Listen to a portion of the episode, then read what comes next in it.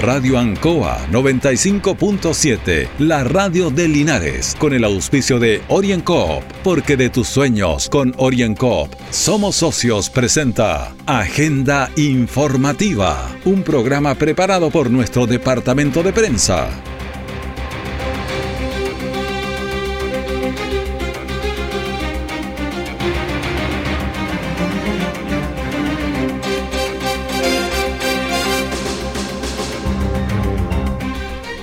Buenos días, un saludo a la audiencia de Agenda Informativa en este miércoles 14 de octubre de 2021, día jueves, nos adelantamos un día. El, objeto de, de este Día Internacional de hoy, que es el Día Internacional de la Vista, es tomar conciencia de las personas sobre el tipo de afecciones visuales que son tan importantes, sus tratamientos y también la posibilidad de, de prevenirlas, porque sin vista se nos complica el mundo. Agenda informativa se emite desde los estudios de Radio Ancoa en Avenida Rengo 959, en el dial 957, en internet radioancoa.cl. De inmediato las informaciones de las últimas horas preparadas por nuestro departamento de prensa. Titulares para la presente edición. En el mercado de Linares, autoridades destacaron apoyo a emprendedores y trabajadores. CFT Estatal del Maule cumple cuatro años de vida. Profesores salen a las calles sumándose al paro nacional por veto presidencial.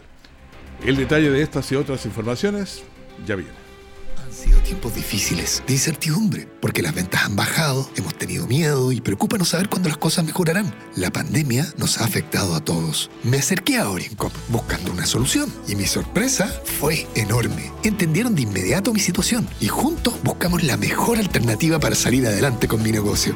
Reactiva tu negocio con Orienco. Solicita tu crédito microempresas de 14 millones en 48 o 60 cuotas con una tasa súper baja. Orienco Cooperativa de Ahorro y Crédito.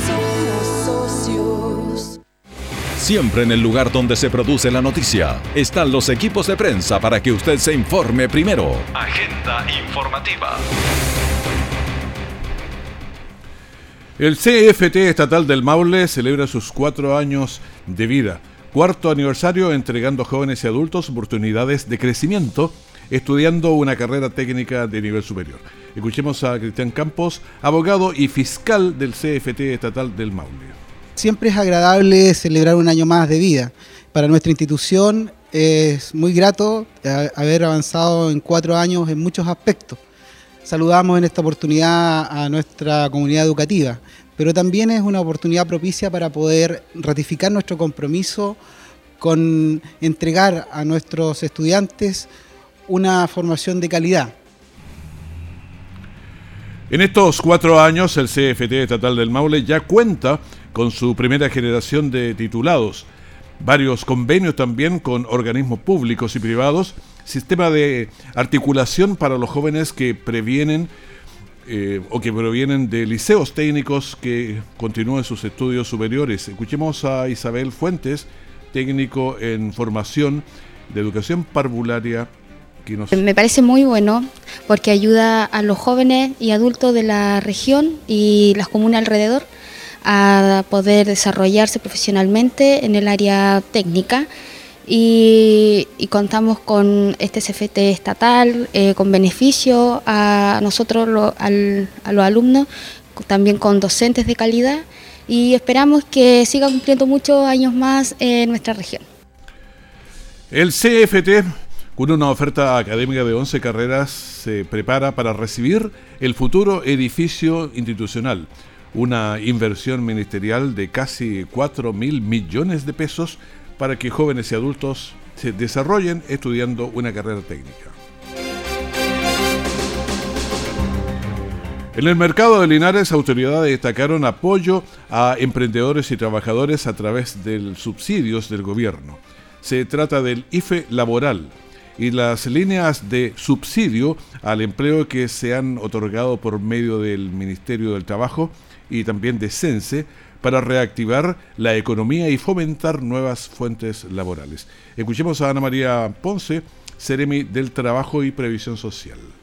Eh, para nosotros es muy importante esta noticia porque demuestra que los subsidios que se está entregando a través del gobierno sí funciona y aquí tenemos la muestra y un ejemplo claro de lo que es el restaurante El Aladero de Anita. Eh, en la región del Maule tuvimos una tasa de desempleo, en los últimos datos, un 7,3% y hemos aumentado la cantidad de ocupados, que eso significa 30.000 personas que hoy en día encontraron un nuevo empleo. Bueno, vamos a escuchar a Ana María Leiva, dueña del restaurante El Alero de Anita. Eh, tengo mi restaurante hace tres años y gracias a Dios cuando ahora estamos reviviendo, estamos empezando de nuevo. Gracias a los subsidios que hemos tenido del gobierno hemos podido seguir contratando gente. Y desde que empezamos la pandemia empecé con dos personas contratadas y ahora ya gracias a Dios vamos en 12. Entonces ha sido un gran beneficio porque hemos tenido, como decía la directora, hemos pasado por los eh, beneficios de regresa, contrata y ahora mis trabajadores, los últimos ya que son los más jovencitos, ya tienen su subsidio de IFE laboral, así que ya están todos felices trabajando y para mí ha sido una gran ayuda porque me ayuda a poder tener más trabajadores y ellos pueden tener también poder seguir contratando gente. Cabe hacer notar que en la región del Maule un total de 12.682 trabajadores maulinos se beneficiaron con el IFE laboral, un monto total que alcanza los 2.677 millones de pesos. Escuchemos a Alejandra Harrison, directora regional de CENSE. Nos sentimos muy orgullosos de este beneficio que se genera a través del Ministerio del Trabajo, que el gobierno fue capaz de captar y llevarlo a una bajada técnica a través del CENSE, en donde Anita, por acá presente, una emprendedora de uno de los rubros más golpeados con la pandemia, ¿no es cierto? Hoy día se levanta y casi dobla la cantidad y la dotación de trabajadores. Hace uso del subsidio regresa, hace uso del subsidio contrata. Sus trabajadores pudieron hacer uso del IFE laboral. Entonces creo que eso habla de un gobierno preocupado por el emprendimiento y por las MIPES. Este es un subsidio que no solamente llegó a las grandes empresas y a las pymes, también se emplazó en las primeras categorías que muchas de ellas, de un trabajador, llegan a 5, 6 o 7 u 8 trabajadores pasando de un emprendimiento a ser hoy día una MIPE o una pyme. Así que eso destacarlo absolutamente y agradecer la confianza a todos los emprendedores, a todas las primeras categorías que hicieron uso de este subsidio como la MIPE. Estuvo también Francisco Durán Cedemi de Gobierno. Bueno, hoy día estamos contentos de poder estar en el mercado de Linares junto a la Seremi del Trabajo, junto a nuestra directora de Sense, pero principalmente junto a la propietaria del Alero de Anita, que es uno de los eh, restaurantes que se ha ido en el mercado integrando de lleno en todo lo que son las 34 medidas económicas que el gobierno ha puesto a disposición una de ellas siendo la principal y la que queremos comentar e incentivar hoy día tiene que ver con el IFE laboral, así como también otros subsidios a los cuales se referirán eh, mis colegas respecto de lo que es contratación de empleo, respecto de lo que es eh, bono de apoyo también para poder reactivar la economía y poder también ofrecer fuentes de trabajo. Conversábamos junto a su propietario hoy día que ella tiene 12 personas trabajando en este local, de los cuales 4 están acogidas ya a lo que es el IFE laboral, que ya se comenzó a pagar y que uno eh, tiene la posibilidad, sobre todo las MIPYME y las pymes, de poder postular. Bueno, finalmente las autoridades hicieron un llamado para quienes aún no han postulado al, a este bono, que lo hagan porque está disponible todavía www.subsidioalempleo.cl. Orienco está presentando Agenda Informativa en Ancoa, la radio de Linares.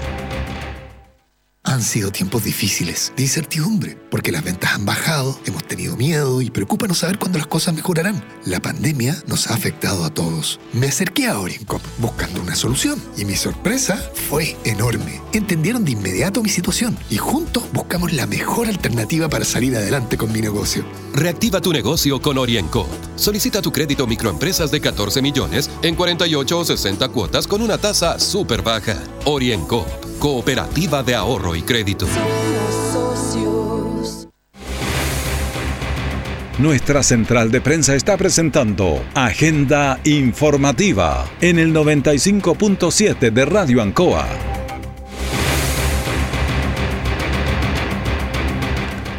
Estamos en la radio ANCOA y por cierto vamos a tener ahora una línea directa y esta línea directa está con el abogado académico Jorge Hernández Borges. Eh, muy buenos días, ¿qué tal? ¿Cómo está? Hola Raúl, buenos días, un gusto saludarte. Bueno, la verdad es que no nos podemos abstraer, están pasando muchas cosas en Chile, quizás demasiadas cosas podríamos preguntar qué le pasa a Chile. Acusación al presidente de la República, eh, intereses que se arrancan por ahí arriba, Araucanía, no, tenemos muchas cosas. Mira, eh, déjame partir eh, haciendo un análisis respecto de la situación política y de la campaña presidencial primero. Ya. Eh, yo creo que hay un concepto que es interesante que debemos utilizar y ah, darnos cuenta de lo habitual que se va a transformar en el, en el, en el mediano y largo plazo, que es la argentinización de la política chilena. La argentinización de la política chilena quiere decir que cómo empiezan a introducir formas de hacer política de las que no estábamos acostumbrados y que tienen que ver mucho con esa política de baja estofa. Utilizar todo tipo de argumentos que me permita eh, hacerle la zancadilla ya sea en el honor propio, ya sea en la actividad política antigua o tradicional, de aquel político al cual yo quiero o deseo que le vaya mal. Y eso que es tan típico en la política argentina creo que se está instalando en Chile. Eh, todo esto que tiene que ver con la acusación constitucional independiente que tenga algún fundamento jurídico o no. Recuerda que esto ya se investigó porque deriva de los Panama Papers que es una vieja y antigua acusación a propósito de las filtraciones de los Wikileaks, hace mucho tiempo ya, y que por lo demás ya fue investigado por la Fiscalía chilena. Entonces, eso, sumémosle esto, lo que está ocurriendo con la campaña de Sichel. Luego, lo de sacar la ficha médica de Boric o algunos antecedentes penales. Por cierto, hay una necesidad del público de conocer qué tan probos son sus candidatos, qué tan probos éticamente, pero también desde el punto de vista penal, son aquellos que pretenden gobernarnos y liderarnos. Pero otra cosa es utilizar todas aquellas argucias, esas pequeñas zancadillas, incluso estas vendetas, para tratar de bajar al candidato de la posición en que se encuentra. Pero me llama la atención que estamos invitando a Argentina por un lado, pero también se nos había peronizado bastante el tema, porque ya no tenemos dos bloques ni tres, ahora para gobernar hay que tratar de moverse con siete grupos, entonces lo único que va a hacer que cuesta cada día más poderse entender. Sí, y eso es producto, y te lo voy a decir con todas sus letras, de la modificación del sistema electoral. Porque hasta que nosotros, mientras tuvimos nosotros un sistema proporcional que se regía a través del sistema del Victor Don, que era el que permitía establecer qué candidato era elegido de las, de las listas que, que se presentaban, y que permitía tener dos grandes bloques y eso equilibraba el poder, desde que se modifica eso en el gobierno de la presidenta Bachelet y comienzan a producir a, ser elegidos estos llamados parlamentarios del 1%. Tú sabes, Raúl, que hay 33 parlamentarios que han tenido obtenido menos de un 1% o en el orden del 1% y que son parlamentarios. No representan a nadie, pero han generado un nivel de confrontación política notable, y ahí tú tienes el caso, por ejemplo, de Fortita Motuda, con toda la polémica que ha generado y que hoy, además, va a formar parte de la comisión revisora de la acusación constitucional. Entonces, es muy responsable aquí el cambio del sistema electoral, porque si nosotros hubiésemos mantenido el sistema electoral, te aseguro que los dos grandes bloques en Chile se habrían mantenido. Ahora, para muchos eso era poco democrático, pero fíjate que la estabilidad política del país pasó durante mucho tiempo por ese tipo de soluciones. Bueno, y tenemos varios problemas. El tema de la araucanía también nos deja de ser preocupante porque uno toma, van a ser 15 días y prorrogables a un mes. ¿Cuánto se puede arreglar? Porque se puede armar una pausa ahí, pero después sigue el problema igual o no. ¿Cómo lo ves? Mira, eh, yo estoy convencido de que el problema de la araucanía eh, tiene un componente netamente delictual, absolutamente delictual, y tiene un componente político y económico. ¿En qué sentido delictual? Aquí está claro que se han establecido en esa zona, por la ausencia del orden público y de la eh, eh, supremacía del Estado de Derecho, ciertas bandas que tienen ligadas con el narcotráfico, pero también con delitos comunes como el robo de madera, y la apropiación de tierra que han usado del movimiento mapuche, se aprovecharon del movimiento mapuche, porque el movimiento mapuche en general, si bien está radicalizado, es una radicalización política, no es una radicalización eh, eh, asociada al violentismo necesariamente. Entonces, se han mezclado estos dos mundos y es ahí donde el Estado no ha tenido la capacidad de responder. La primera reacción frente al delito tiene que ser a través de la ley, a través del imperio del derecho y a través de, la primacía del Estado de Derecho, es decir, tribunales, fiscalías, carabineros. Cuando eso no ocurre, ah, tiene que haber una solución política, porque la solución política también, y esto, y te lo digo porque Raúl, porque al principio de la democracia, Chile logró desactivar los movimientos eh, de extrema izquierda, como el Frente Patriótico Manuel, Manuel Rodríguez, el movimiento Lautaro, y los desarticuló políticamente. Tú te recordarás la llamada oficina que estuvo a cargo de Camilo Escalona, ¿ah? ahí en el subterráneo de la moneda, y se hizo. Entonces, hay una hay una un primer eh, componente que es de orden público, pero después viene la política. Y por último, un tercer componente es la eh, real eh, el real compromiso del Estado de Chile por resolver los problemas económicos de esa zona. La región de la Araucanía es la región más pobre de Chile y la zona más pobre de la Araucanía es la zona donde viven los mapuches. Entonces, el Estado es responsable, pero fundamentalmente la clase política. Eh, escuché la frase ahí que dijiste supremacía del Estado de Derecho, pero no sé si fue en forma positiva o en forma negativa o qué fue lo que pasa ahí. Mira, efectivamente el, imperio del derecho en la aplicación de la ley en esa zona está al debe, no se está aplicando el derecho ahí. Pero no es toda la Araucanía, seamos súper claros. Yo el otro día escuchaba al gobernador Riva y él decía, la gente a lo mejor piensa que aquí en la Araucanía andamos todos saltando porque están ahí atentados cada rato. No, no es así. Son zonas específicas donde el Estado de Chile ha perdido su capacidad de hacer aplicable el derecho y la ley. Y es ahí donde tiene que tomar decisiones que estén a la altura de esa situación. Evidentemente uno hubiese esperado que no llegáramos al extremo de tener que aplicar un estado de excepción, porque eso evidentemente en democracia y aquellos que somos, eh, creemos y firmemente en los principios, en los derechos humanos, en la libertad económica, social y valórica, evidentemente que nunca vamos a querer que el Estado llegue a estos niveles, pero si hemos llegado a este nivel, debe darse con una solución Aquí no basta simplemente con aplicar la ley y el imperio del derecho en esta zona. Aquí necesitamos una solución política y también que el Estado se ponga para resolver los problemas económicos de la gente.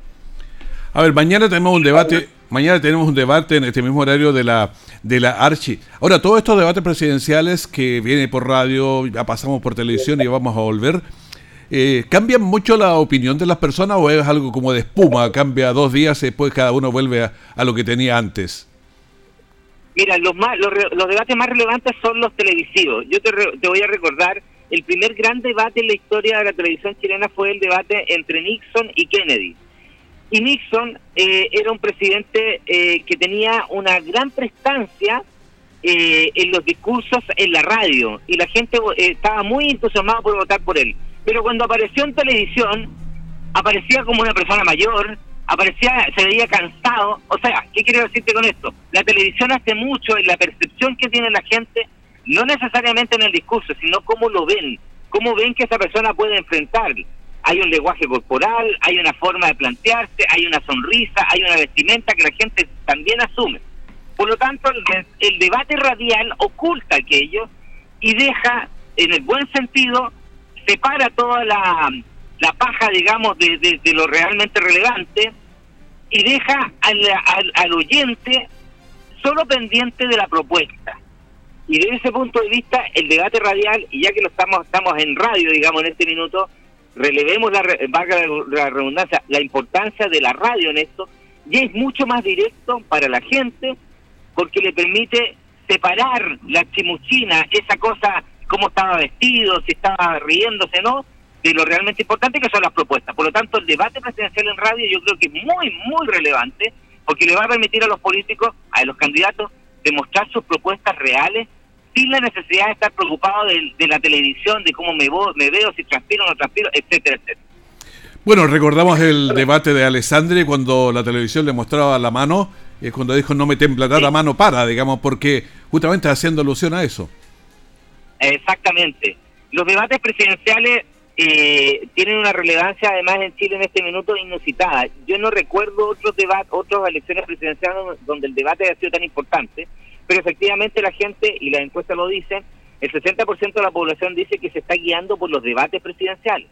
Por lo tanto, por lo tanto sí son importantes los debates presidenciales, pero vuelvo a insistir, a veces se peca un poco de esta cosa media farandulesca de darle más relevancia a otros aspectos que son superficiales respecto de lo que es realmente de fondo, que son las propuestas.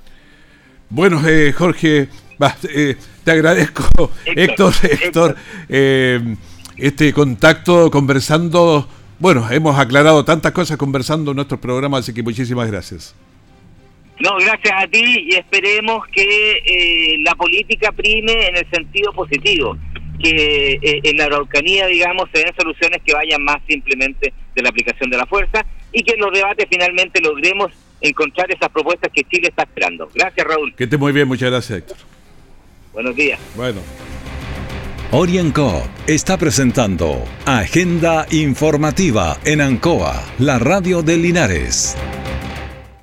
Han sido tiempos difíciles, de incertidumbre, porque las ventas han bajado, hemos tenido miedo y preocupa no saber cuándo las cosas mejorarán. La pandemia nos ha afectado a todos. Me acerqué a Orincop buscando una solución y mi sorpresa fue enorme. Entendieron de inmediato mi situación y juntos buscamos la mejor alternativa para salir adelante con mi negocio. Reactiva tu negocio con Orienco. Solicita tu crédito microempresas de 14 millones en 48 o 60 cuotas con una tasa súper baja.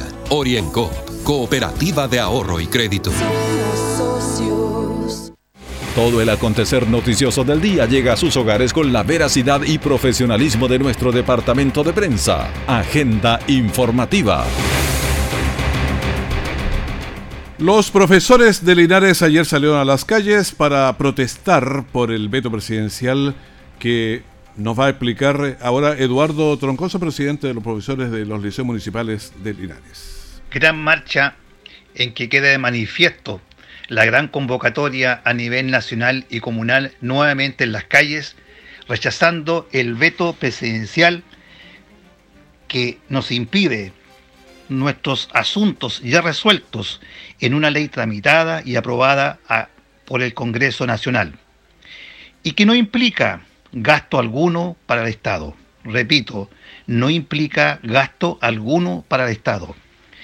Creemos que es un abuso desconocer y pisotear a un poder del Estado cuya función es precisamente legislar, no al veto presidencial.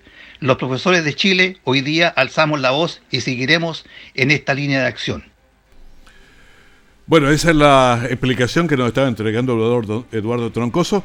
Un paro que fue efectuado ayer y seguiremos con ustedes informándoles eh, lo que va pasando todos los días en este montón de cosas que nos están ocurriendo en Chile. Estamos a treinta y tantos días de una elección.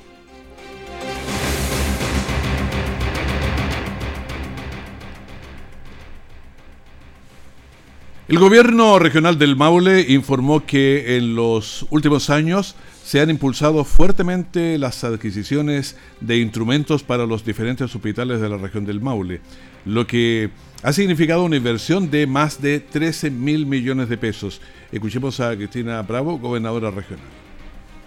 Estamos sellando nuestro compromiso desde el gobierno regional de trabajar en conjunto con el Servicio de Salud del Maule, con nuestro director Luis Jaime, con el director del Hospital Osvaldo Acevedo y con todo el equipo profesionales que se desempeñan aquí en las distintas unidades una cosa es contar con el recurso humano y lo otro fundamental es contar con el equipamiento necesario para sacar adelante las distintas patologías que tenemos con nuestros niños, con nuestros adultos mayores, con las mujeres y sobre todo en el tema del cáncer y de patologías que tenemos crónicas y sobre todo que afectan a nuestros niños. El compromiso está y nosotros estamos disponibles a financiar todas aquellas iniciativas que busquen mejorar la calidad de vida de nuestros pacientes y que permitan que el recurso humano pueda hacer su trabajo como corresponde. Bueno, eh, lo primero me voy con algunas prioridades que vamos a financiar desde el gobierno regional, recordar a la ciudadanía que estas son que tenemos la tremenda responsabilidad de financiar estas iniciativas que son con recursos de todos los maulinos. Tenemos tres proyectos ya que vamos a, a mandar a financiamiento y el compromiso es trabajar en conjunto porque tenemos, hay que ingresar unos proyectos de ambulancia, hay que realizar otros equipamientos que sirven para distintas áreas, oftalmológicas, respiratorias, y por cierto, eh, trabajar para las iniciativas que vamos a ingresar o que va a ingresar el Hospital y el Servicio de Salud del Maule para el año 2022. Bueno, el gobierno regional ha invertido más de 7 mil millones de pesos también en becas para el Maule, con la idea de formar 300 médicos especialistas y con especialidades que atiendan los hospitales y centros de salud de la región, de aquí de nuestra región, y acortando así las brechas existentes de médicos especialistas y por ende las listas de espera bajarlas. Escuchemos a Luis Jaime, director del Servicio de Salud del Maule. Sí, estamos muy encantados, estamos muy contentos después, salimos victoriosos de esta, de esta reunión con quien nos acompañó, estuvo presente nuestra gobernadora regional, el director del hospital y todo nuestro equipo directivo, tanto del Servicio de Salud como del de el Hospital Regional de Talca. Hay muchos proyectos por, por realizar, Nuestro, nuestros pacientes ya no pueden esperar más el poder resolver las situaciones de salud y estamos trabajando en conjunto con gobierno regional para que... Eh, con, los recursos del gobierno regional podamos mitigar las necesidades de nuestra población, que son, la verdad, infinitas. Estamos trabajando para eso, con eso, y eh, hemos eh, concordado en realizar reuniones continuas con la finalidad de poder llevar a cabo los proyectos que están en carpeta. Bueno, el gobierno de Salud del Maule agradece el apoyo al gobierno regional de comprar instrumental. Eh, esto porque a través de, del FNDR se hacen todas estas entregas y se han firmado proyectos como la reposición de instrumental para el servicio de pabellón, también equipamientos centrales de, alimentos, adquisición de monitoreos, equipamientos para unidades gineco-obstétricas, equipamientos de muy importante que principalmente han sido en esta parte para el hospital de Linares.